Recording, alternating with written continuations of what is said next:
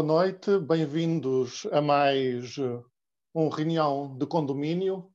Conosco estão Ana Rita Bessa, Eduardo Rocomelo, Luís Monteiro, Margarida Balcer Lopes e eu próprio, Gonçalo Leite Velho. Uh, na emissão de hoje vamos tratar uh, de um tema especial, que é a liberdade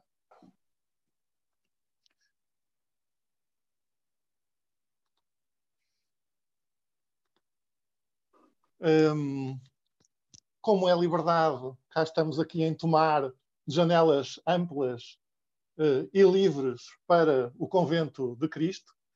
E, para não me alongar mais, eu passava já ao Luís Monteiro, que, para poder introduzir este tema e com a tua opinião sobre esta questão da ligação entre liberdade e confinamento. Luís.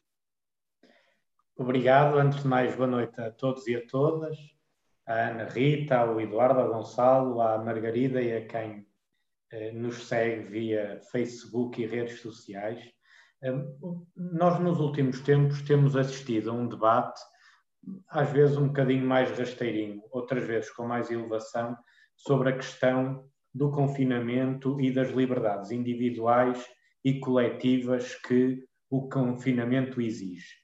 Eh, podemos fazer, obviamente, um debate também sobre o estado de emergência, já, já o tivemos, penso eu, na primeira reunião, e penso que era mais interessante nós agora podermos explorar a ideia de, de se realmente o confinamento que nós estamos a viver é uma restrição às liberdades, de que modo e de que modo é que também reinventamos a forma de estar uh, uh, e, de, uh, e de comunicar.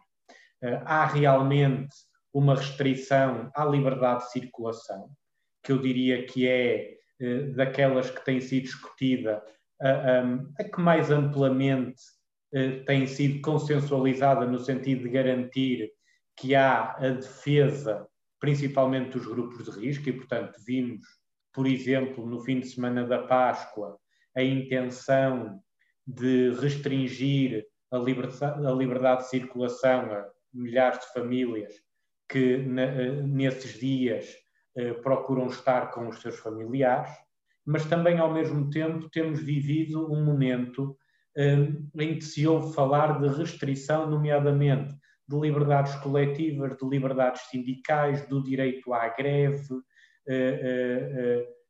e, do, e se quisermos, numa perspectiva mais marxiana, do outro lado da guerra, das liberdades económicas, das liberdades das empresas na sua produção, etc, etc.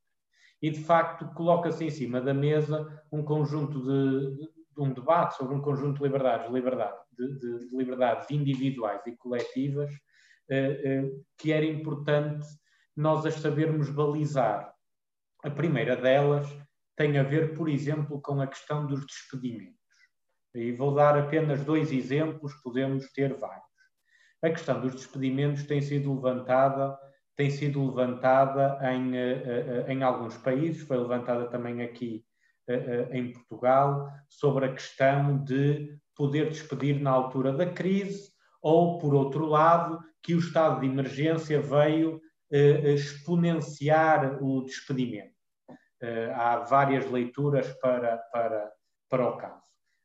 Eu parece-me a mim que o Código de Trabalho já era demasiado liberalizado para que existisse um estado de emergência que proporcionasse isso. Aliás, percebemos que grande parte dos despedimentos acontecem ao abrigo de um código do trabalho que me parece a mim altamente liberalizado, mas ao mesmo tempo acontece que o debate que se está a fazer, por exemplo, sobre a questão da, da, da, de outra liberdade económica sobre a distribuição dos dividendos, tem também ocupado algum debate público, não só em Portugal e não só na Europa. E eu acho que mais do que nós fazermos um debate circunstancial sobre as liberdades que hoje estão a ser postas em prática, eu acho que é importante que nós façamos um debate, se assim entenderem, sobre as liberdades que nós vamos ter na crise e no combate à crise. Quais vão ser as respostas que vão ser encontradas? Qual é que vai ser o papel do Estado eh, nas respostas das políticas públicas. que liberdades económicas é que estamos dispostos a pôr em causa para garantir direitos fundamentais, eu não diria só a questão das liberdades de circulação, mas direitos fundamentais como direito à saúde, direito à educação, que necessitam obrigatoriamente de um grande investimento público e de segurança no trabalho. Ou, por outro lado, que liberdades de circulação é que nós, a médio prazo, estamos disponíveis para discutir do ponto de vista coletivo, para garantir que temos uh, um país que volta ao ativo, e aqui não me entendam mal, eu não acho que o debate deva ser uma necessidade urgente de produção. Há questões sociais, até se quisermos, de, de, de psicologia social muito importantes na questão do levantamento do confinamento, e até que ponto é que estamos disponíveis também para fazer um debate sobre restrições e, um, e, e constrangimentos a, a, todas essas liberdades, até que haja uma resposta mais efetiva do ponto de vista científico e do ponto de vista médico à pandemia da Covid-19. Talvez assim abrisse o debate e passasse a bola aos outros condóminos. Muito bem, e passamos a bola, passamos a bola para o quinto direito, para a Ana Rita Bessa, Bem-vinda bem de volta. Tivemos, tivemos saudades. Eu também. Uh, e então, Ana Rita, em relação a esta questão da liberdade e do confinamento, que liberdades uhum. ainda temos, que não temos? Credo, credo, que liberdades ainda temos. Temos muitas, vamos lá ver. Uh, mas talvez o que eu. Uh, talvez o que eu começasse por dizer é, não querendo repetir o debate do estado de emergência, porque não é bem esse exatamente o assunto, mas Uh, o que eu talvez começasse por dizer é que nós, de facto, uh, enquanto sociedade, face a uma pandemia, e em Portugal concretamente, tivemos que tomar uma decisão, uma espécie de um trade-off entre uh, o que é que eu estou disponível a, a dar da minha liberdade em prol do bem coletivo, do bem comum, se quiserem, sabendo que isso tinha um polo positivo no sistema de saúde e um polo negativo na economia, economia é um termo um bocado abrangente, porque também cabe a cultura, a atividade cultural lá dentro, também cabe o ensino lá dentro, enfim. Tivemos que fazer este, tivemos que muito depressa eh, fazer esta conjugação entre, entre aquilo que eu estou disposta a ceder, da minha, das, das liberdades que temos habitualmente, para ter estas outras coisas, ou para preservar estas outras coisas. Pronto. E, na verdade, nós já vamos para três semanas deste exercício, que não foi sempre igual ao longo das três semanas, Uh, e a primeira coisa que eu diria é que noto que há uma. Uh, o ser humano habitua-se muito depressa, não é? Tem mais depressa do que nós achamos, e eu acho que já se vive uma certa banalização deste estado, e isso traz uma certa fadiga. Uh, saíram hoje ou ontem, já não sei, uns dados de uma empresa que coleciona dados de, de, de uma app que coleciona dados de telemóveis eh, porque eu tenho estado a, tentar até conseguir os do Google, que, que eram um bocadinho mais abrangentes como amostra, mas estão eh, ainda até ao dia 11 de abril. Mas esta empresa fez uma avaliação dos dados de mobilidade a partir dos telemóveis no fim de semana da Páscoa e agora neste fim de semana e verificou-se que, de facto, se relaxaram bastante as condições de confinamento. Ou seja, as pessoas, por exemplo, no que diz respeito à liberdade de circulação, começaram a sair bastante mais mais, uh, houve menos 18% de pessoas em casa neste fim de semana em relação ao fim de semana da Páscoa, por exemplo, e na segunda-feira já só 58% das pessoas é que ficaram a maior parte do tempo em casa. O que significa, enfim, é uma amostra, vale o que vale, mas é um bocadinho coincide um bocadinho com a percepção que vamos tendo que começa a haver um relaxamento porque as pessoas de facto não, não aguentam muito tempo esta, esta hum, concessão das, das suas liberdades são aquelas em que estão habituadas a viver, eh, desde logo as de sair de casa, o que diz respeito a sair de casa. Eh, acho que esta pergunta, eh, apesar de tudo, esta pergunta do que qual é o trade-off que eu estou disponível a fazer entre a minha liberdade, a liberdade coletiva para ter ganhos de saúde, ou, ou aquilo que eu afinal já quero recuperar da liberdade, porque sim, mas também porque isso tem impacto na economia, acho que esta pergunta nos vai acompanhar muito mais tempo do que estas três semanas, embora com nuances diferentes. É? vai ser repetida em momentos diferentes, uh, talvez até que se encontre uma vacina. Pronto, e acho que temos que nos preparar, como dizia o Luís, em certo sentido, para levar esta discussão um bocadinho mais a fundo, porque a pergunta vai ser repetida muitas vezes e vamos ter que saber responder. E terminava só dizendo que nem todos os países a resolveram da mesma maneira, nem todos os países tiveram o mesmo trade-off. Uh, Fala-se muito hoje em dia, por exemplo, de países mais afastados na Ásia, mas, por exemplo, aqui a Suécia, um país, apesar de tudo, mais perto de nós, uh, teve um approach muito diferente. Tiveram muito menos restrições, embora também seja um mito dizer que não tiveram restrições nenhumas, tiveram muito menos restrições, também tiveram menos testes, e agora o que dizem, a hipótese com que estão a trabalhar é que, embora uh, tenham tido esta, esta questão de, de, terem tido alguns resultados na mortalidade uh, mais dramáticos do que, por exemplo, nós, provavelmente estão mais perto de ter um efeito de imunidade de grupo. Dizem eles que vão começar agora a testá-lo, mas que antevêem que, que haja esse ganho. Portanto, isto para dizer que este trade-off de liberdades também não pode ser só visto numa fotografia, vai ter que ser visto num filme. Porque se calhar nós agora temos uma determinada opinião sobre o que é que é vantajoso de conceder de liberdade. Eu não me importo ficar confinada em casa estas três semanas porque houve um ganho de saúde muito evidente. Se calhar agora vamos começar a dizer, eh, mas a perda na economia foi demasiado grande e, portanto, se calhar já não, vale, eh, não faz sentido este trade-off e se calhar mais à frente vamos voltar a, a mudar a perspectiva consoante os ganhos forem sendo feitos. Portanto, acabo dizendo, um, não acho nada fácil, uh, é, é, um campo também que tem muito de moral nesta, nestas decisões e é um campo não caminhado, não é? Portanto, não, não acho que seja uma resposta, seja fácil ter uma resposta definitiva e uma resposta certa de qual é que foi o equilíbrio justo a cada momento e em cada país. Ora bem, eu fui informado pelos os condóminos que nós estamos a ter um problema técnico na página do, face, do Facebook. Eu vou resolver rapidamente o problema. De qualquer forma, nós estamos a transmitir para, para outros canais e pedi ao Eduardo que pudesse continuar, porque de qualquer forma a emissão está a ser gravada para o podcast. Eduardo?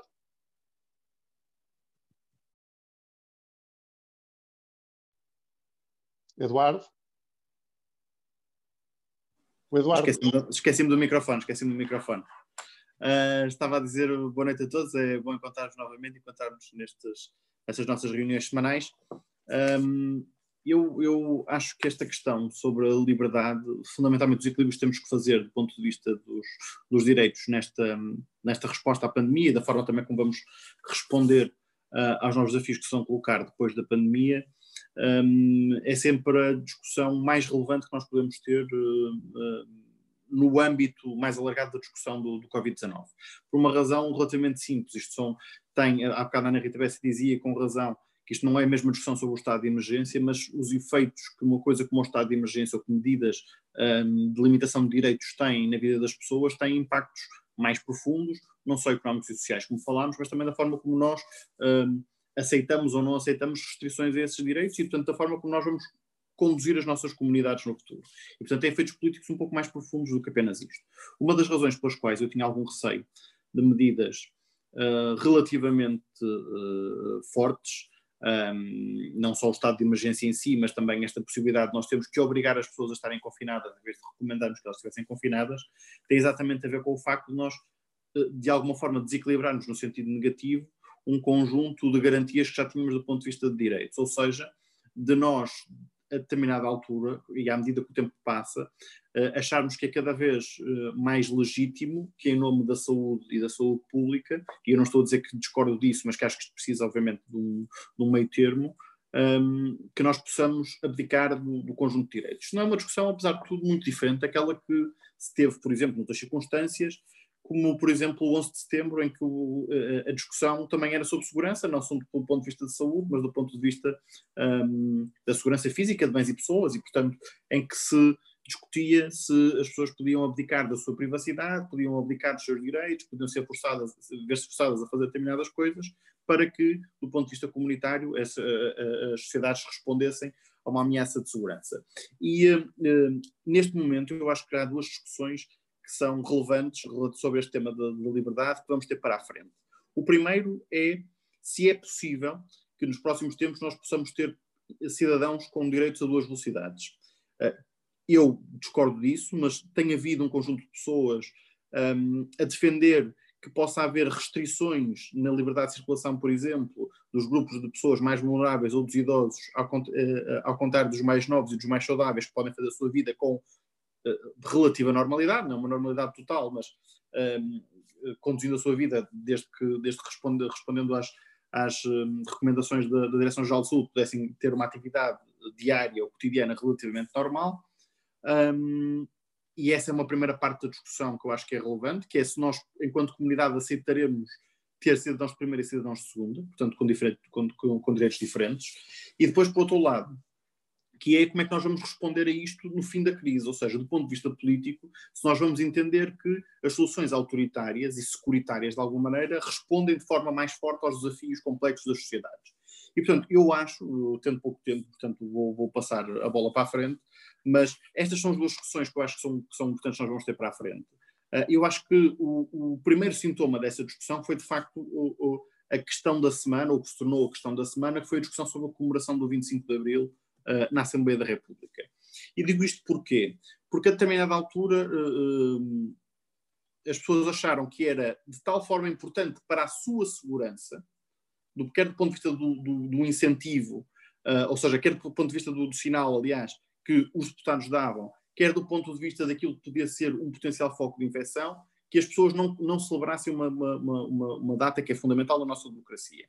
E depois, por outro lado, porque conseguimos sentir em algum momento já essas tensões securitárias ao de cima, ou seja, esta ideia de que as democracias liberais podem já não responder aos desafios da sociedade e, portanto, precisamos de soluções mais musculadas. E, portanto, sem me alongar, porque já, porque já demorei muito tempo e posso depois retocar esse tema mais à frente, eu acho que esta foi uma, uma, discussão absolutamente sintomática. Eu não estou a discutir, nem, nem quero, obviamente, fazer aquele exercício que muita gente fez, de chamar fascista a todas as pessoas que se opuseram às celebrações do 25 de abril na Assembleia da República. Acho que isso é um exercício que é contraproducente e não faz uh, sentido nenhum. E, obviamente, nós podemos sempre discutir quais eram os modelos.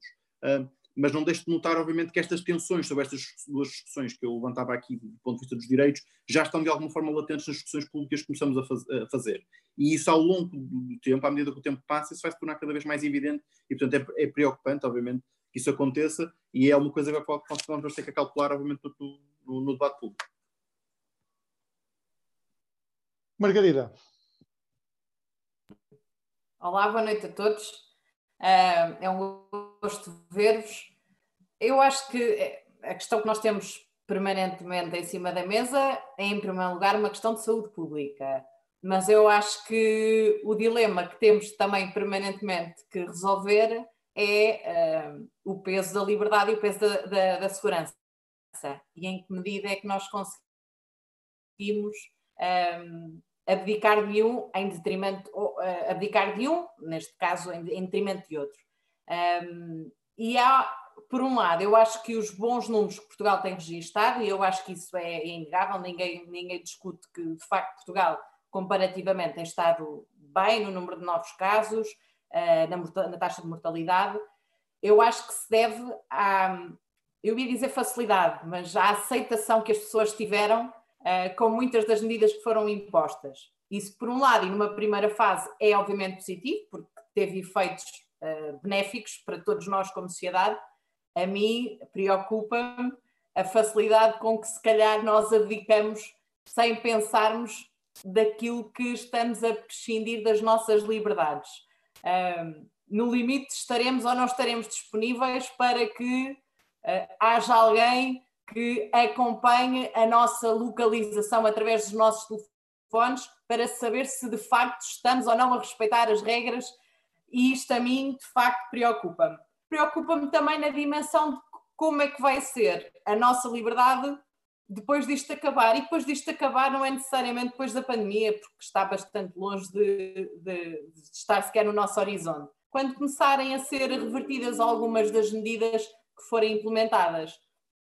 E eu acho que vai haver um preço a pagar, porque mesmo que naturalmente a liberdade de circulação não tenha os, uh, as restrições que tem hoje em dia, eu não sei se as pessoas terão vontade de usufruir dessa liberdade na mesma dimensão que faziam antes de tudo isto começar. A liberdade de associação, naturalmente, que, enfim, uh, as pessoas encontraram novas formas de, de, de, de, complementar, desde logo através das, das plataformas. Acho que em Portugal isso não se verificou, que eu me tenha apercebido. Houve países onde as restrições dessas liberdades também afetaram uma, da, da, uma daquelas que em momento algum podia ser colocada em causa, que é a liberdade de expressão e a forma como se procurou de facto condicionar. E eu estou a pensar aqui no exemplo espanhol, em que a própria imprensa se insurgiu quando uh, o governo procurou selecionar e controlar as perguntas que eram colocadas. Uh, mais recentemente soubemos que, uh, ao nível das redes sociais, também há dúvidas de que não tenha havido uma instrumentalização uh, com propósitos políticos, e eu acho que essa é uma das baixas no meio desta pandemia, porque nós muitas das vezes ouvimos durante estas semanas a comparação entre a pandemia que estamos a viver e uma guerra, e é substancialmente diferente.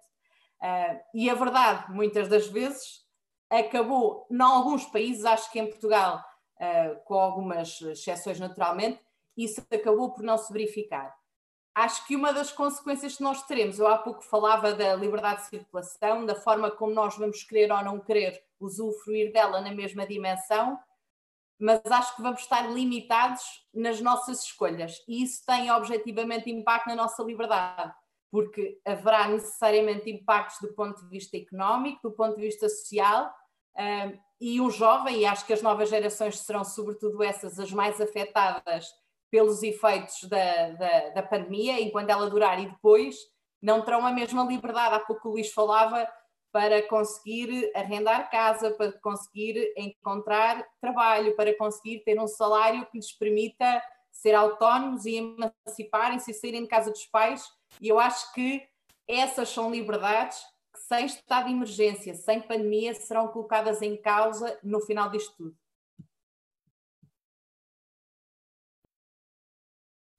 Obrigado, Margarida. Nós tivemos um, um, um, percalço técnico, eu penso que está agora resolvido acerca da questão da emissão para, para a nossa página. Estivemos a emitir para outros canais e, de qualquer forma, temos também uma novidade, que é o facto de termos o podcast e toda esta matéria ter ficado devidamente gravada depois para, para o podcast. Um, eu vou dar eh, continuidade à, à, questão do. Também tivemos aqui uma liberdade do ponto de vista dos tempos, porque como eu estive ocupado a tentar resolver os problemas técnicos, também uh, houve essa, uma maior liberdade dos tempos. Mas gostava de retomar e gostava de começar este tema com um artigo uh, que me foi enviado pelo Vitor Oliveira Jorge, a quem eu agradeço. Uh, é um artigo da New Left Review, e onde fala exatamente acerca das consequências que muitos eh, dos condóminos abordaram, as consequências para o futuro, do ponto de vista, sobretudo, daquilo que nós estamos dispostos a aceitar ou não em matéria de condicionamento das nossas liberdades. E eh, eu, um, um, dos assuntos que é tratado nesse artigo tem a ver com um texto do Jorge Agamben, que foi produzido em fevereiro, quando a Itália estava em confinamento. O Jorge Agamben é um dos, dos, grandes pensadores acerca da questão do estado de exceção e, portanto, liga-se com o estado de emergência e ele insurgia-se com a declaração do estado de emergência em Itália, e na altura ele foi muito mal, eh, esse texto foi muito mal recebido, quer, na, quer em, eh, em, Itália, mas mais no, noutros países, nomeadamente aqui em Portugal, houve algumas pessoas do, do campo do pensamento contemporâneo que, de facto, um, criticaram com bastante veemência esse texto do, do Jorge Agaba. Uh, e esse texto da New Left Review aponta para uma outra questão que me parece bastante pertinente, que é mais do que a questão do estado de, do, estado de exceção do Jorge Agamben, que eu, sinceramente, como leitor do Jorge Agamben, eu não tenho hoje a estante dos livros aqui por trás, senão procurava, estendia a mão e apanhava um livro do Jorge Agamben com alguma facilidade, uh, pode ficar depois para as recomendações. Uh, mas uh, mais do que a questão do Jorge Agamben, eu penso que é o pensamento do vigiar e punir do, do Michel Foucault, porque é de facto uma questão do panótico instituído em cada cidadão. E eu preocupou-me aquelas imagens que nós vimos, sobretudo no início da crise, agora estamos numa fase mais evoluída, que era os vigilantes das janelas, em que em Espanha, em Itália, insultavam as pessoas, houve mesmo situações de agressão, etc. Aquelas cenas menos edificantes que felizmente eh, não, não estivemos em Portugal, de manifestações de violência policial e outras que podem incorporar este, este estado de exceção como um novo normal nas pessoas. E, de facto, isso é muito preocupante. E tenho-vos a dizer, como pessoa que é um profundamente da liberdade, e não é à toa que nós escolhemos este, este tema hoje, não é? Estamos próximos do, do sábado, 25 de abril. Na minha varanda plantei uma série de sardinheiras que, que fazem lembrar cravos que se debruçam pela, pela, pela varanda. Uma vez tinha visto em Lisboa, quando vinha justamente de uma manifestação de 25 de Abril, mas dizia eu, como amante da liberdade, a verdade é que os primeiros dias de crise, quando eu estive à varanda e via as pessoas aqui em Tomar, uh, na rua, sobretudo pessoas de idade, eu pareceu-me que havia uma, uma resposta espontânea das pessoas que de facto uh, amam a liberdade e, e, as pessoas sentem muito este confinamento. Eu acho que há questões que não analisámos ainda do, do, do, ponto de vista deste confinamento, do ponto de vista de depressões, do ponto de vista de perturbações mentais.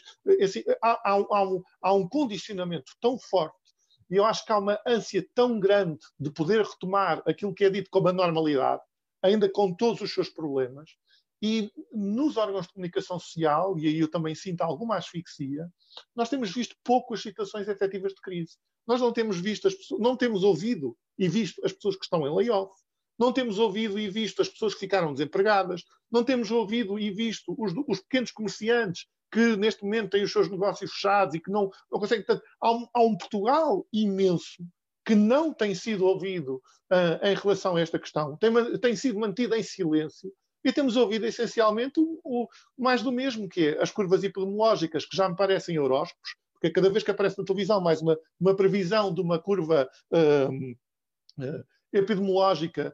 Eu, eu, é que ouço a palavra previsão, percebem? Agora a previsão do tempo, agora a previsão astrológica, eh, eh, a questão das curvas epidemiológicas, um bombardeamento constante, a questão dos números, eh, que agora, hoje pela primeira vez no alinhamento do telejornal, os números, do Jornal da Tarde, pela primeira vez a conferência do secretário de Estado não foi a abertura do Jornal da Tarde infelizmente, foi uma situação que de facto tra transporta isto que as pessoas estão a passar, que é a questão dos uh, refugiados em Lisboa, naquele hostel, uma situação que também transporta uma outra uma consideração acerca da, da liberdade e menos uh, uh, visível. Portanto, toda, tu, tudo isto são questões que eu penso que, que, que, passam, mas gostava ainda, num minuto, de, de, transpor ainda uma outra questão que estava nesse artigo da Left Review e que me impressionou uh, muito. Uh, e isso tem a ver com a questão económica. Uh, o, artigo, o artigo da Review falava acerca de que isto é uma ponta do iceberg que nós não conhecemos, mas nesta semana tivemos a situação acerca dos preços do petróleo em negativo nos eh, Estados Unidos, a acompanhar o Canadá, na Europa também estão a cair a pique. Quer dizer, isto é uma coisa impensável. E nós, quer dizer, eh, houve algumas piadas nas redes sociais acerca de ir à bomba de gasolina e de pedir o dinheiro eh, que é para podermos reservar o combustível no nosso uh, automóvel e, portanto, receber aquilo que nos é devido, mas de facto há uma ausência de, de, de pensamento para lá daquilo que é o imediato da crise, acerca de o que é que vai acontecer em relação verdadeiramente ao preço da gasolina? Vimos o preço tabelado do gás a 22 euros. E agora, o que é que vai acontecer em relação a esta situação? Eu vi um economista, o Ricardo Paz Mameda, falar sobre isso, e eu pessoalmente tenho passado muito tempo a ver os economistas institucionalistas por causa da, da, minha, da minha tese, e vi o Ricardo a falar de facto acerca de começamos a ter noção do que é que pode ser o tal tsunami económico, que para nós ainda é uma miragem, porque porque ainda não vivemos, as pessoas vivem muito no imediato, vivem muito em relação ao seu passado e têm, muitas pessoas têm um déficit de liberdade em conseguir constru, construir uma, uma perspectiva. E, o tempo que se dedicou ao Fediver do 25 de Abril, uh, que a certa altura tornou-se já uh, uh, Fediver, tenho-vos a dizer, enquanto, enquanto cidadão, certamente que as senhoras e os senhores deputados terão as, as suas posições acerca do, da questão do, do 20, 25 de Abril, mas sinceramente, enquanto cidadão, pareceu-me um Fediver completamente desnecessário, o bater do peito e rasgar de, das vestes acerca da questão de transportar situações de dor pessoal. Eu conheci algumas pessoas que de facto tiveram funerais nesta altura e foi muito duro, mas confundir isso com questões políticas, sinceramente, mais uma vez, parece-me que há, há, aqui fronteiras entre a questão do funcionamento das redes sociais e algum populismo. Uh, e, e, aquilo que deve ser o funcionamento de uma democracia e o que é que é o próprio sentido do 25 de Abril uh, uh, que se perdeu. Eu acredito que será possível recuperar isso uh, no futuro através da questão da, da, celebração no sábado às três horas de cantarmos o 25 de Abril e acho que aí estaremos todos juntos. Ana, o que é que será o desconfinamento? eu, eu tenho que fazer esta nota inicial, não é sobre o 25 de Abril é, é, sobre o homem da ciência que deitou, tem a janela aberta e deitou a ciência por trás das costas. Ah. Como assim, como assim já não posso ver curvas epidemiológicas? Já acho que são curvas astrológicas. Não, homem da ciência, não pode dizer estas coisas assim. Eu, embora eu perceba. Eu é, é, precisamente, é, Ana, respondo, é precisamente por saber que a ciência, a questão da previsão em ciência, é uma coisa que se deve levar com muito cuidado. Eu, eu, eu tive a ver a questão dos economistas institucionalistas, são exatamente aqueles que abandonam numa visão mecânica da, da, economia. A economia não é igual à física. E por isso é que muitas vezes pede-se à economia aquilo que ela não consegue fazer. E como isso acontece com a física, eu acompanhei vários biólogos, eu tenho o meu Facebook cheio de curvas epidemiológicas, porque, como imagino, uma boa parte dos meus colegas está-se a dedicar a fazer curvas epidemiológicas. Eu conheço curvas para todo o tipo, acompanhei uh, de todo o tipo, acompanhei as questões de Jorge Boesco. Por, por, ver tantas curvas é que eu sei os limites que existem à previsão da ciência. Não seria um homem de ciência claro. se não alertasse para isso. Peço desculpa. Pronto, toquei num ponto sensível. Uh, passando à frente deste ponto sensível, uh, duas, duas notas adicionais sobre, sobre isto, para depois falar sobre o desconfinamento. A propósito de uma coisa que o Eduardo disse, e que eu acho que é um tema muito interessante de reflexão futura, que é, uh, por causa, vamos lá ver, nós só estamos nesta discussão de cedência de liberdades, porque houve um momento para todos os países em que a expectativa do número de mortes, a, certa altura, era muito grande. E foi por isso eh, em Portugal, concretamente, olhávamos para a Espanha, olhávamos para a Itália e a, e a, a curva parecia que ia ser idêntica, a tal curva que já nem que o, que o Gonçalo agora não, não, não vou dizer, se, cujo nome não se pode dizer, mas uh, achou-se que ia ser uma coisa muito dramática e foi nesse sentido que se prescindiu de liberdades porque o que estava em causa era de facto um valor maior que era o valor da vida de muita gente, não é? Pronto. Convém não perder uh, visão disto, não é? Agora, é verdade que com o correr do tempo isso põe em causa, ou, pode pôr em causa, até princípios democráticos em países onde essa propensão, neste momento, por questões políticas, até já está mais em cima da mesa. Ontem via umas notícias em que o Trump ia inibir, durante algum tempo, a imigração no seu país. Eu nem sei como é que isso se faz, quer dizer, como é que, como é, que é possível inibir imigração uh, num país. E isto é perigoso, não é? Porque a troco de um mindset, de uma mentalidade em que as pessoas estão mais disponíveis porque não querem ficar doentes, entra-se por campos onde nós não podemos uh, entrar, uh, que têm que estar vedados, não é? Por outro lado, também para fazer outro, um, tema que eu também sei que o Gonçalo é bastante. Eu estou muito fixada no Gonçalo, mas é porque, enfim, estou com medo dele, agora vou tentar compensar. que é o tema do direito à manifestação. Por exemplo, eu ontem também vi umas imagens de uma manifestação em Israel que me impressionou imenso, não é? Aquilo era uma manifestação. Eu, que sou uma pessoa muito organizada, achei aquilo fascinante, não é? Cada um uh, exatamente uh, arrumado geometricamente em relação aos outros, todos com máscaras. Aquilo até era bonito, era uma coisa espetacular, assim, filmada de cima, parecia uma coisa. Enfim. Portanto, vai, vai de facto mexer com a forma como nós expressamos e concretizamos muitas das nossas liberdades. Desconfinamento. E vou ser mais rápida então. Uh, eh, confinar é mais fácil que desconfinar, não é? Confinar é uma coisa que nós estamos a descobrir agora. Confinar é fechar, desconfinar é um processo muito complexo, uh, levanta muitas questões. Ehm, desde logo, uh, porque quando nós confinamos, e, voltando novamente ao exemplo da, da, fotografia e do filme, nós neste momento, Portugal aparece referenciado em muita, em muita imprensa estrangeira como um case study, o milagre do nosso Santo António, não é? Pronto, agora Portugal é um caso milagroso. Mas é milagroso porque estamos fechados e o tal fator de contágio, o tal R, eh, agora baixou para níveis entre 0 e 97, mas o vírus está lá fora. Quando nós abrirmos, eh, isto vai de alguma maneira aumentar. Eh, podemos mitigar, mas vai aumentar. Portanto, eu não sei muito bem se para a frente nós vamos continuar a ser um caso de sucesso tão, tão fantástico como fomos até aqui. Porque é o reverso da medalha, não é? Contivemos muito, aliviámos muito o sistema de saúde e isso é um valor quando abrirmos e temos que abrir, uh, vai haver um, outro efeito. Agora, sobre isso gostava de me dedicar a um assunto particular que tenho estado a ler muito e que eu acho que é relevante para o tema da, da liberdade, que é o tema do rastreamento, não é? é como a Margarida falava. Uh, o que é que nós em Portugal, ou em, em, nós na Europa, para ser até um bocadinho mais abrangentes, estamos dispostos a ceder de liberdade para isso, não é? É uma discussão muito interessante. Vários países tiveram abordagens diferentes, países que vão mais à frente, países asiáticos também têm outros regimes, mas já, muitos deles também democráticos, mais musculados ou menos musculados. uh, mas tiveram aproximações diferentes e também tiveram resultados diferentes. Por exemplo, uh, para usar dois, a Coreia do Sul é o exemplo que eu conheço que foi mais radical nisto, não é? Obrigou toda a gente a ter uma app, quem não tinha telemóvel passou a ter um telemóvel dado, um, em que o controle é feito pelas torres dos telemóveis, cruzado com dados de saúde, cruzado com dados de cartão de crédito, cruzado com dados de videovigilância. Ao ponto de que, se o meu telemóvel estiver desligado porque eu fiquei sem bateria, é possível que me apareça a polícia lá em casa a perguntar se eu estou mesmo lá em casa ou se eu deixei lá o telemóvel e fui passear, não é? Pronto. Uh, qual é o reverso? É altamente eficaz do ponto de vista de controle de rastreios. Toda a gente sabe, mesmo toda a gente sabe, uh, se eu estiver contagiado, eu fico em casa e as pessoas que estiveram comigo também vão fazer um teste.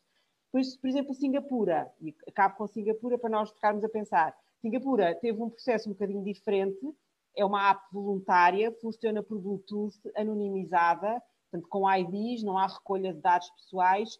Qual é o problema? Só funciona se as pessoas instalarem todas a app e a puserem ativa, porque senão o efeito de rede perde-se automaticamente. Agora, com o passar do tempo e com as vantagens verificadas, está a aumentar a penetração da app na população, mas não tem a mesma eficácia que teve a Coreia do Sul. Uh, também podemos ir para registros manuais, com passaportes que me fazem lembrar outras coisas do passado, com pulseirinhas no, na, no braço, para ser uma coisa mais moderna, mas que lembram outro tipo de coisas coladas ao corpo, para identificar quem é que está livre e quem é que não está livre do vírus. Mas é verdade que eu acho que, de alguma maneira, algumas pessoas vão pedir algum grau de segurança na população. Como é que nós vamos lidar com isto ou queremos lidar com isto? Fica a pergunta. Uh, pulseirinhas de verão significa também a alternativa aos festivais de verão que não vamos ter, não é? Uh, Eduardo, o que é que te parece? Pulseirinhas no braço?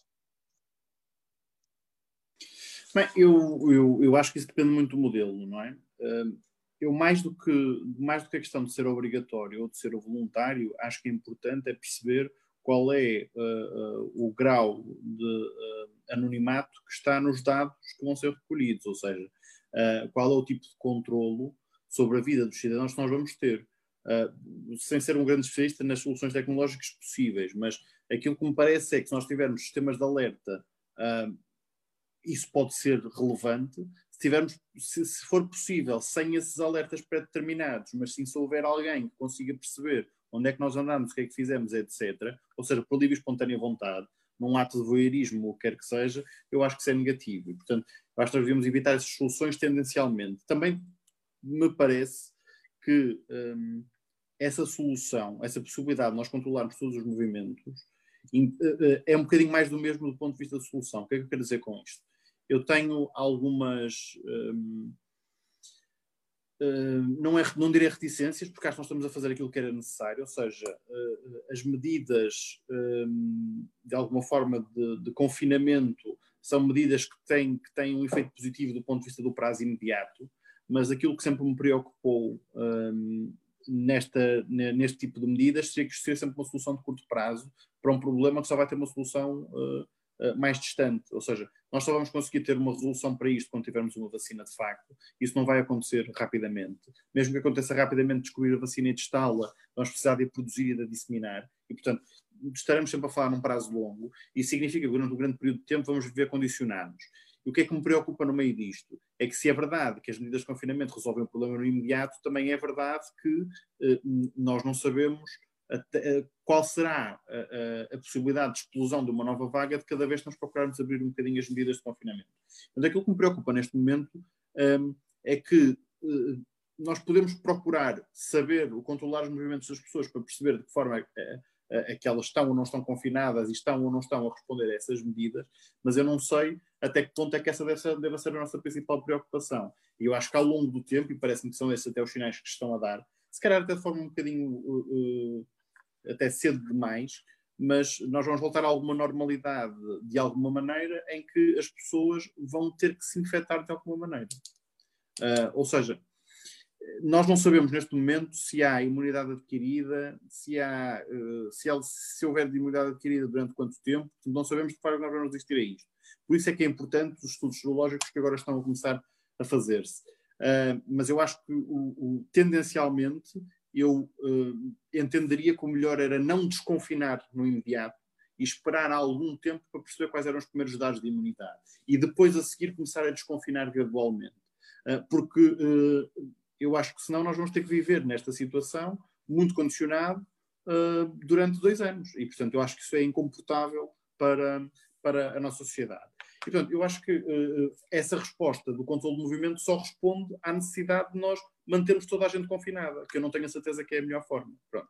Agora, uh, eu acho que, uh, do ponto de vista da efetivação do desconfinamento, eu acho que, obviamente, há algumas coisas que nós vamos ter que, que fazer. Por exemplo, é, é, eu não me passa pela cabeça que os restaurantes continuem a trabalhar apenas e só em regime de takeaway. Acho que vai ser preciso, por exemplo, nós começarmos a ter espaços que possam alimentar as pessoas se vamos começar a aumentar, por exemplo, o trabalho. Ou seja, se as pessoas vão começar a sair de casa para ir trabalhar em setores não essenciais, mesmo com medidas de segurança, nós vamos ter que arranjar maneiras de convivermos no espaço público, não só no espaço do local de trabalho, não só no transporte público, mas também em espaços onde as pessoas circulem de uma forma geral, um, com algumas regras mínimas. Vamos ter que nos habituar a estar distantes uns dos outros durante muito tempo. Eu acho que como dizia há bocado, acho que vamos ter que passar por uma fase em que as pessoas não sejam obrigadas a estar em casa e, portanto, que nós não queríamos cidadãos de primeira e de segunda em que uns têm liberdade e outros não têm liberdade, mas vai ser importante que nós tenhamos um compromisso coletivo com o seguimento das recomendações de saúde pública. Um, eu acho que é importante que as pessoas também tenham uh, uh, formas, de alguma maneira, de uh, extravasar aquilo que não puderam extravasar durante este período de confinamento. Ou seja, acho que nós vamos precisar durante este tempo nós respondemos bem, por exemplo, no setor cultural uh, houve uma série de produção de conteúdos, etc., para as pessoas em casa, que foi ajudando de alguma forma as pessoas a terem alguma normalidade na sua vida e, portanto, terem alguns escapes a, a, a isto, mas acho que é importante que para a frente nós possamos ter espaços de lazer, espaços de cultura, espaços de prática desportiva e, portanto, um, eventualmente vamos ter que perceber que se nós não fizermos isto de forma controlada e se não tivermos algum, algum um, alguma antecipação na maneira como vamos responder a estas necessidades, rapidamente teremos algum descontrole. E isso vê-se já neste momento. Nos últimos dias, acho que com este, com este início da ideia de que vamos começar a voltar à normalidade, as pessoas já estão, uh, elas próprias, a tentar desconfinar-se. E já estamos a ver as pessoas a correr para as ruas e a desrespeitar as, as, recomendações de segurança. Só nos últimos dias já aumentou o número de casos de pessoas detidas por desrespeitar essas, essas indicações. E, portanto, uh, acho que nós vamos ter que prever este tipo de coisas com algum cuidado. Mas, como eu dizia, eu acho que o mais importante nem é sequer nós controlarmos os movimentos das pessoas. Acho que é melhor percebermos é quais são os diferentes tampões que nós vamos colocar do ponto de vista das, das, das, medidas para permitirmos uma saída ordeira das suas, das suas casas, porque senão acho que vai ser, vamos ter um pico, o, segundo pico muito rapidamente. E se eu acho, ou melhor, e se eu achava que inicialmente essa seria uma preocupação, principalmente no início do inverno, podia ser a altura em que, em que isso podia atacar, Uh, Parece-me que se nós fizermos este processo de forma pouco cuidada, isso vai acontecer muito mais rápido do que, do que, do que nós estaríamos à espera, portanto não vamos esperar, quando chegarmos ao, ao inverno, já temos cá a terceira vaga e não na segunda. Ora bem, eu, eu, gostava de pegar por aí, mas uh, na questão do medo, uh, mas tocando num, num ponto, vou-vos confessar que uh, no início da. Ó oh, Gonçalo, eu estou a ver um. Ah, desculpem lá. desculpem lá. Uh, tenho, tenho de virar isto para aqui. isto, isto, é a demonstração de que a tecnologia falha, o que nos leva à questão do controle uh, tecnológico com as pulseiras. Já lá chegarei. Vou, vou regressar à questão do medo. E no início desta crise, uh, eu sentei-me a ver o ensaio sobre a cegueira, no, o filme. Uh, Uh, uh, não pensei em ler o livro, que li já duas vezes, e, e, o filme já vi para aí umas três. Eu sou um, um, um, grande admirador do Saramago. Mas a questão de ver o filme, sobretudo por causa da imagética, há, há imagens na questão da prisão e tudo isso que são, que são muito cruas. E uh, depois, na mesma altura, havia muita recomendação de se ler A Peste do Camus, e eu comecei também a ler A Peste do Camus, como muitas pessoas, e, e, e parei eh, porque, eh, porque de facto é muito, é muito duro ver essa relação. Isso liga-se até com a questão que dizia há pouco do Foucault, porque o Foucault também referia à peste do Camus. Isto para dizer o quê? É um bocadinho assustador ver como é que foi a reação inicial a esta crise. e um bocadinho a forma como, do, do ponto de vista global, os vários governos, uh, uh, uh, os decisores os decisores fundamentais, os decisores políticos com, com poder de decisão, parecem todos um bocadinho confusos em relação ao rumo a tomar. E isso tem a ver com esta questão da lógica do desconfinamento, que ainda ninguém percebeu muito bem. Eh, quando foi em relação à questão da, do início da crise, a ascensão da China como modelo tem, eh, obviamente, impacto em relação às questões da liberdade e em relação àquilo que possa ser o futuro. Nós estamos a ver mudanças geopolíticas de fundo. Volto novamente àquilo que eu já tinha dito umas emissões atrás acerca daquela questão do Agaba, do que é o contemporâneo, a questão do século. E estamos a assistir a uma mudança de século e várias questões.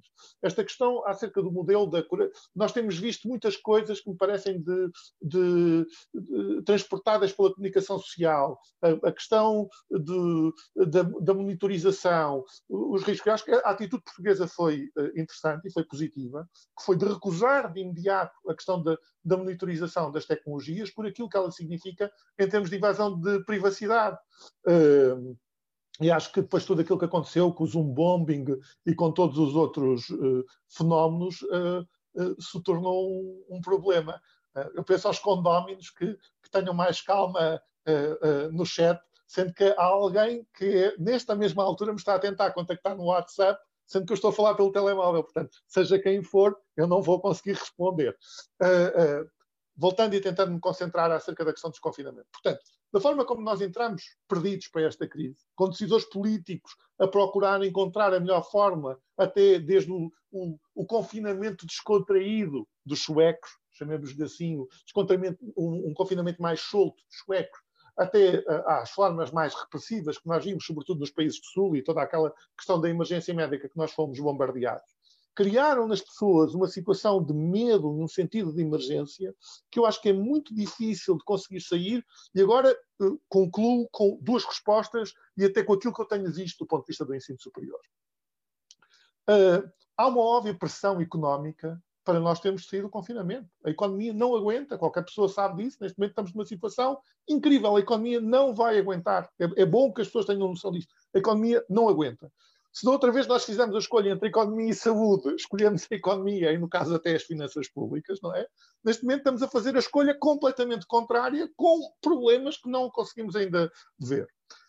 Se há eh, essa pressão, há também um sentido de regresso à normalidade de imensas pessoas. Eu acho que neste momento em Portugal existem milhões de pessoas que anseiam por ter normalidade, anseiam por poder sair à, à rua uh, normalmente uh, e anseiam de facto por conseguirmos até levantar toda esta pressão mediática que está colocada sobre esta matéria.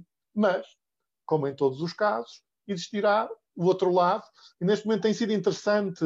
Eu tenho uma colega da comunicação social que fala de dois conceitos que eu agora não, não vou lembrar aqui, mas que são fundamentais. No, no, fundo, tem a ver como se houvesse uma ação e reação do ponto de vista da, da comunicação. Ela depois já vai chamar a atenção em relação a isso.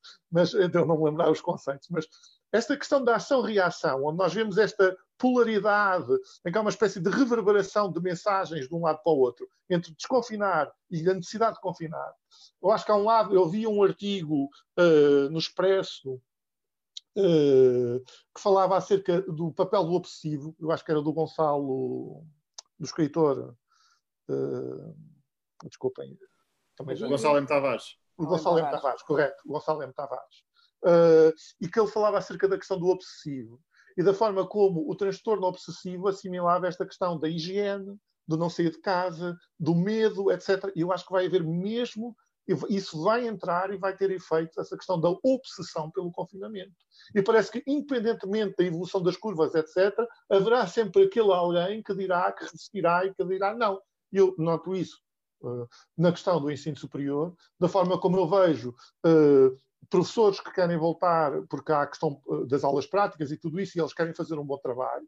Uh, há uh, alunos que querem voltar, há professores que não querem voltar, há alunos que não querem voltar e, sobretudo, há pais que enviam mensagens desesperadas a dizer por favor, não regressem uh, à questão presencial, porque de facto é esta questão do medo. Portanto, eu acho que a forma como vai ser feito o desconfinamento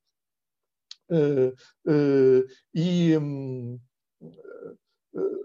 a questão da ideia de um desconfinamento progressivo, a ideia que vamos estar um ano e meio em regime de pânico e de controle social à espera de uma vacina, eu acho isto completamente incomportável. Acho que é mesmo uma questão de que avançou-se rapidamente para a solução. É, como eu tenho visto uma, uma série de, sobre guerra, que depois já falarei no final nas recomendações, eu acho que é, explodiu a granada e toda a gente foi se meter dentro da caserna ou da trincheira, cheia de medo, porque é a única resposta, é a primeira resposta, é a resposta do medo, não é? E, e falta uma resposta mais racional perante toda, toda esta crise. Luís? Luís? Sim, sim, sim. Um, voltando um bocadinho atrás, uh, mas sobre a questão do desconfinamento. Um, eu parece-me que há uh, muitas soluções e muitas críticas apontadas sem grande cabimento. Um, acho que o episódio sobre as celebrações do 25 de Abril um, é, é, lamentável, mas, é, é, mas ganha importância pelo dia que ele significa e apenas por isso. Eh, mas é lamentável a forma como, eh, num, num conjunto de argumentos eh, teoricamente de saúde pública e de rigor nesse controlo, acho que se fez um, um ataque, um ataque mal intencionado àquilo até que tem sido o papel da Assembleia da República. aliás, parte dos, dos seus principais atores nesse ataque às celebrações do 25 de Abril foram os mesmos que não abriram a boca quando um conjunto de patrões assinaram um documento a pedir o levantamento do confinamento, quando todos sabiam que nessa altura não havia sequer estudos sobre como é que num conjunto de fábricas, de indústrias, se podia garantir esse, esse mesmo funcionamento. E, portanto, com certeza que é muito importante, seja na Assembleia da República, ou seja, em qualquer outro espaço, garantir todas as normas de segurança. Todas as normas de segurança.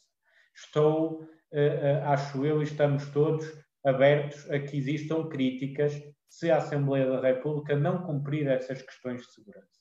Propor que não se comemore o 25 de Abril ou que, por simplesmente, a Assembleia da República deixe de funcionar, parece-me que tem um live uh, uh, um bocadinho reacionário para os tempos que precisamos. Nós precisamos da democracia e da liberdade para sair do momento que vivemos, não precisamos de modelos repressivos, sejam eles negacionistas, ao estilo do Trump, que está neste momento a incentivar manifestações contra o confinamento, seja a um estilo mais húngaro ou mais chinês, onde há um controle muito maior daquilo que é o confinamento dos milhões de cidadãos que vivem em cada um desses países.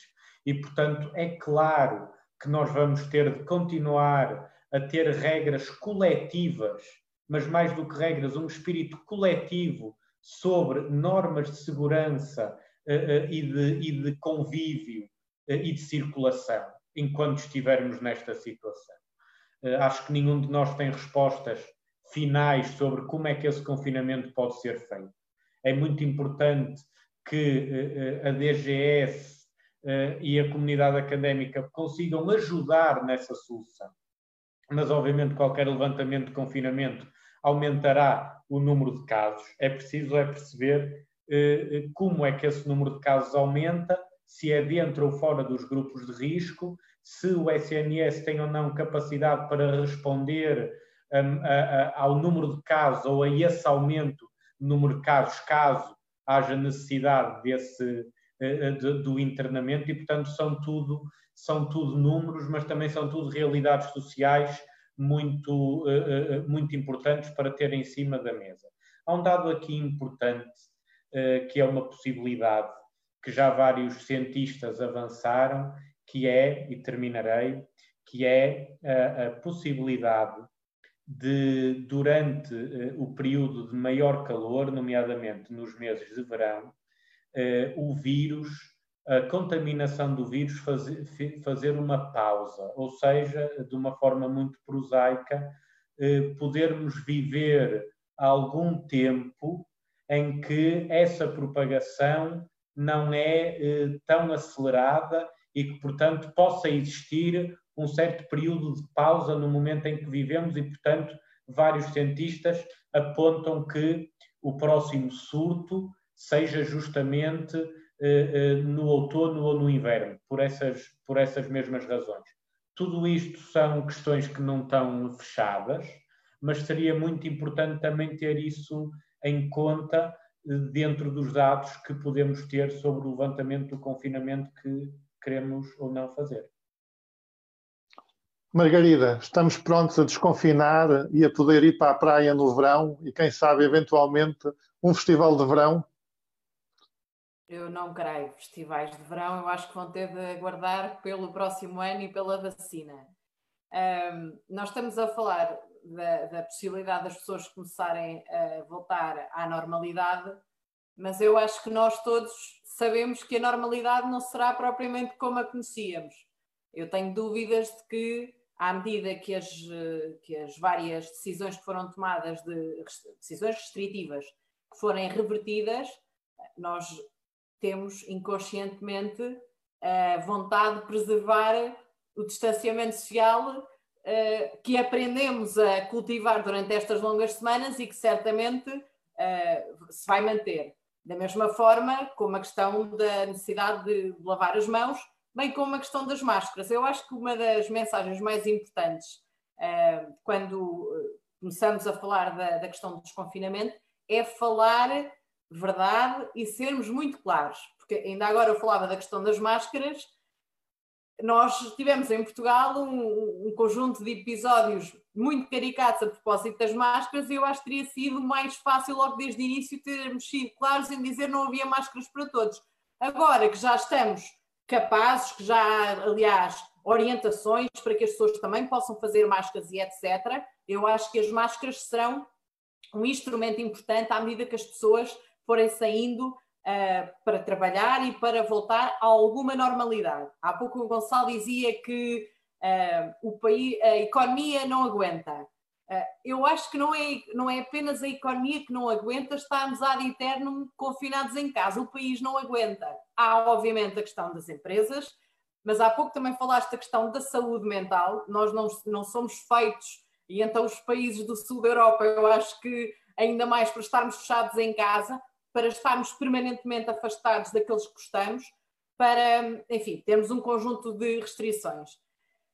Eu acho que, e eu acho que foi o Eduardo que falou que se nota um maior número de pessoas uh, na rua. Eu sinto isso, eu tenho ido, só pego no carro para ir à Assembleia uma vez por semana, e eu tenho sentido isso, e eu acho que nós, se calhar, fomos um pouco vítimas do nosso sucesso, entre aspas, ou seja, os números uh, estavam comparativamente melhores do que outros países, começámos a falar que se calhar o, o, pico já tinha sido, se calhar não íamos ter pico, e eu acho que essas mensagens dadas até por responsáveis políticos deram a sensação de falsa segurança e houve muita gente a sair, se calhar, uh, mais cedo do que devia. Dito isto, uh, a questão do 25 de Abril não queria deixar de, de, de comentar. Uh, é uma data uh, que eu respeito muito, uh, não só como democrata, mas porque eu sou da Marinha Grande e eu acho que compreenderão todos da importância que nós crescemos um, a aprender que o 25 de Abril tem. Meu pai é jornalista. O ponto é o facto de as pessoas não concordarem com os termos como a cerimónia deve acontecer ou como deve ser assinalada a data o facto de nós podermos discordar é uma das vantagens e das conquistas de Abril uh, e do 25 de Abril.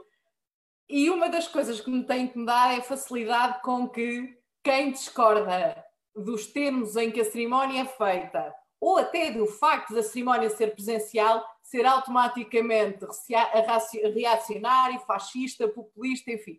Ouvi um conjunto de uh, adjetivos.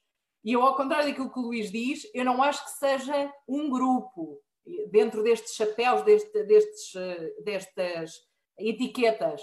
Eu acho que há de facto um sentimento generalizado e a nossa obrigação é explicar porque é que faz sentido assinalar presencialmente.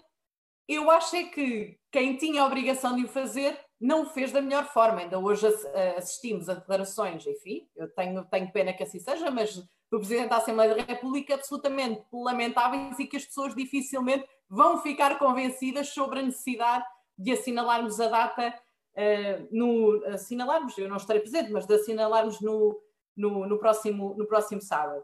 Um, a mim preocupa-me que uh, nós vamos ter a abertura das, de, das escolas para algumas situações, neste caso para os alunos que queiram preparar os exames de ensino secundário. Preocupa-me a questão da abertura da, das instituições de ensino superior, os termos em que de facto haverá máscaras e, e desinfetantes e estarão salvaguardadas todas as condições de segurança para que as aulas possam ser retomadas.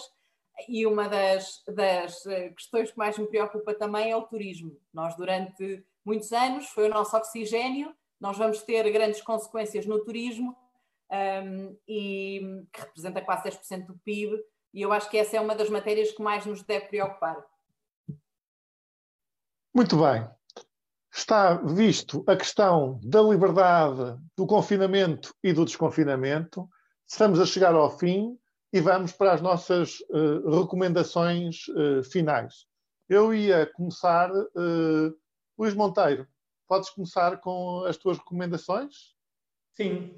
Um, o ano passado, justamente no dia 26 de abril, 26, um, lancei um documentário sobre a história do, do edifício onde funcionou a PID na cidade do Porto. E a ideia era reconvertê-lo para que fosse um museu sobre a resistência e a liberdade. E tive a oportunidade nessa altura de reunir um conjunto de testemunhos em vídeo, num documentário, eh, com presos políticos que passaram por lá.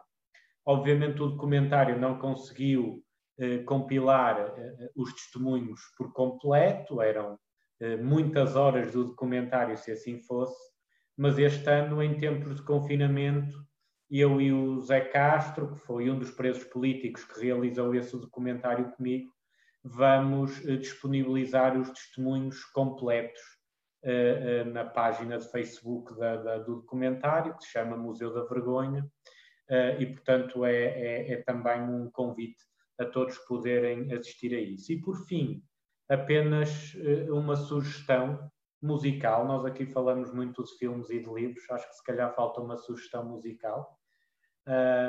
para quem conhece, a Fiona Apple lançou um novo álbum, já não lançava há quase uma década. Eu acho que foi uma das melhores prendas que tivemos durante estas semanas de confinamento. Convido todos a ouvirem, que vale muito a pena a seguir às reuniões de condomínio. Claro, sempre a seguir às reuniões de condomínio. Margarida? Eu, como há pouco mais cedi no tempo, prometo que vou poupar. Eh, é uma nota positiva. A OCDE divulgou esta semana que Portugal é o país que, durante esta pandemia, eh, tem apresentado o um maior número de projetos inovadores. E eu acho que isto é fantástico, sobretudo porque eh, são iniciativas que resultam da, dos portugueses, da sociedade civil, uh, do empreendedorismo que têm, que no momento de, de grandes adversidades conseguem encontrar oportunidades e encontrar soluções. Muitas destas soluções foram encontradas para auxiliar também aqueles que estão em situação de maior vulnerabilidade no meio desta pandemia. Eu acho que esta é a nota positiva com que eu queria terminar o programa. Muito bem. Ana, notas finais? notas finais. Tenho que fazer uma que não ia fazer sobre o 25 de Abril, embora não me sinta particularmente afetada diretamente pelos comentários feitos, mas para dizer que eu teria achado uma solução muito interessante uh, uh, se tivesse estado por um modelo diferente, em que teria o Sr. Presidente, o Sr. Presidente da Assembleia da República, um deputado de cada partido e eu imaginava um video wall gigante com as presenças de todas as pessoas que não, todos os convidados habituais, até podia ter alguma graça para o Ricardo Araújo Pereira mais à frente, para se divertir, mas acho que podia ser uma forma de universalizar a celebração também no século XXI e nas condições que replicam a nossa vida, como por exemplo uma reunião de condomínios como esta. Pronto, dito isto, um, o que eu gostava de falar hoje é, tenho estado a ler, vou fazer uma recomendação de um livro que, que, infelizmente está esgotado, portanto é um bocado irritante o que eu vou fazer, uh, mas é um livro que se chama The Pale Rider, de uma autora chamada Laura Spini. Eu vou mostrar, mas vai estar em espelho, vocês ficam só com a ideia do que é que é. E é um livro sobre a gripe espanhola, chama-se Pale Rider, porque um dos quatro cavaleiros do Apocalipse, da morte, era um cavaleiro num, num cavalo amarelo, uh, pálido, portanto, e é muito interessante porque uh, dá a sensação que devíamos ter lido este livro antes de chegar à pandemia, porque muito, muito daquilo que se aprendeu ao longo do tempo até à gripe espanhola e particularmente com a gripe espanhola, estamos a viver agora com mais obrigação de saber lidar com mais tecnologia, com mais informação. Aprendi, por exemplo, que a gripe espanhola não começou em Espanha, começou na América e na Austrália, só que não havia informação como há hoje em dia com o Worldometers e essas coisas, e portanto, quando os primeiros casos foram encontrados em Espanha, os espanhóis ficaram com, com a fava Uh, e pronto, e portanto chama-se gripe espanhola por causa disso, mas de facto não é o caso. Que matou entre 50 a 100 milhões de pessoas, enfim, com a pandemia estamos, estamos bem, um, só que ficou um bocadinho, entre duas guerras, ficou um bocadinho perdida e, e, mais vivida em histórias pessoais do que propriamente numa história coletiva. Depois tem alguns episódios interessantes, por exemplo, sobre sobre uma coisas que agora não acontecem, uma peregrinação feita em Zamora por um bispo que resolveu exatamente para rezar para que esta praga acabasse, fazia uma novena durante nove noites e assim propagou a doença em Zamora por todo o lado. Talvez nos faça pensar sobre manifestações e outras ideias bem intencionadas que por aí vêm e que aqui estão descritas nestes termos. Um, enfim, mas sobretudo é uma ideia interessante porque fala muito sobre o que é que é uh, o encontro entre um elemento uh, biológico, um microorganismo, e o impacto social e o peso que depois as decisões que nós tomamos em cima disso têm no sentido de amplificar ou realmente resolver a questão pré-existente. É um livro que vale muito a pena ler. Oh, oh Ana Rita, esse bispo muito fez lembrar o padre que foi fazer o compasso ao lar de idosos. Exato, e que deu o Cristo a beijar, é verdade. Sim. Esse padre, eh, se leu este livro, não percebeu a mensagem. Sim. Ora bem, eu mudei de sítio uh, para, para estar já de uma forma mais erudita, para, para responder aqui a uma pequena provocação. Exatamente não tinha pensado, mas vou trazer alguns livros da biblioteca. Em primeiro lugar, uma questão que é uma consideração sobre o tempo. Eu, durante muito desta crise, pensei na, na na frase do, eh, do Hegel que a coruja, a coruja de Minerva levanta o seu voo no, no crepúsculo. A coruja de Minerva levanta voo no crepúsculo. E há um, um pensador que mais tarde veio recuperar isto, que é o Walter Benjamin, e é este livro, que é o Anjo da História. Eu adoro a figura do Anjo da História. Eu tenho uma história particular, talvez num outro dia, numa outra reunião de condomínio, conto, sobre o quadro do, do Paul Klee, do Anjo da História, que, que que é a parte fundamental deste livro, mas depois o quadro foi comprado pelo Jacques Lacan, e eu estudei aqui muitos livros aqui em cima que são do Jacques Lacan e as questões da, da psicanálise.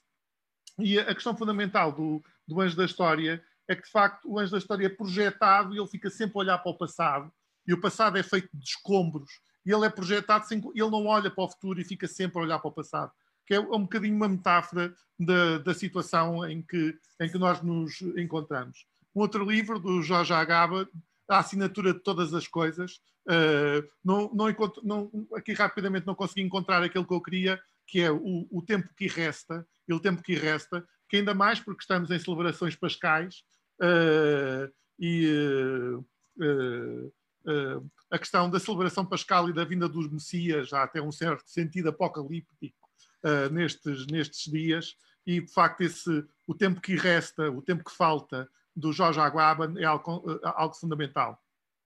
Não vou falar sobre uma coisa que tinha pensado, que é sobre o, o ensino superior, deixo isso para os recortes de imprensa e para outros fóruns, mas só queria recomendar duas séries, muito, uh, aliás, um filme e uma série. O primeiro é um filme numa plataforma de cinema independente que é o Filmin, e é uh, o Shoplifters, uh, é um filme japonês, que articula-se muito bem do ponto de vista do cinema asiático com o Parasitas, que fez grande sucesso e que acabou por ganhar o, o Oscar. E, portanto, eu recomendo verem o, Shop, o Shoplifters neste, neste confinamento.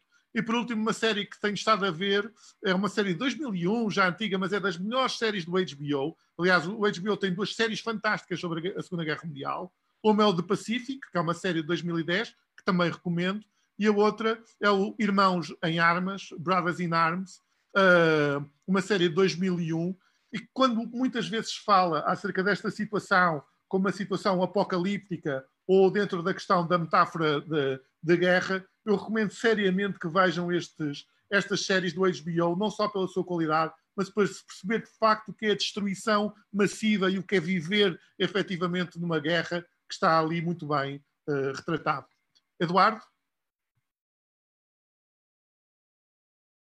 Bem, eu por fim queria falar de, de duas outras coisas muito rápido. A primeira é sobre o Diário de Notícias, porque quer a Ferreira Fernandes, quer a Catarina Carvalho demitiram-se da direção uh, do Diário de Notícias pela decisão do grupo de, mandar alguns dos seus jornalistas para, para layoff. Aliás, isso já teve algumas proporções, por exemplo, o Ricardo Paz Mamete costuma escrever também no Diário de Notícias, também foi das pessoas que, mediante essa decisão, prescindiu de continuar essa, essa colaboração.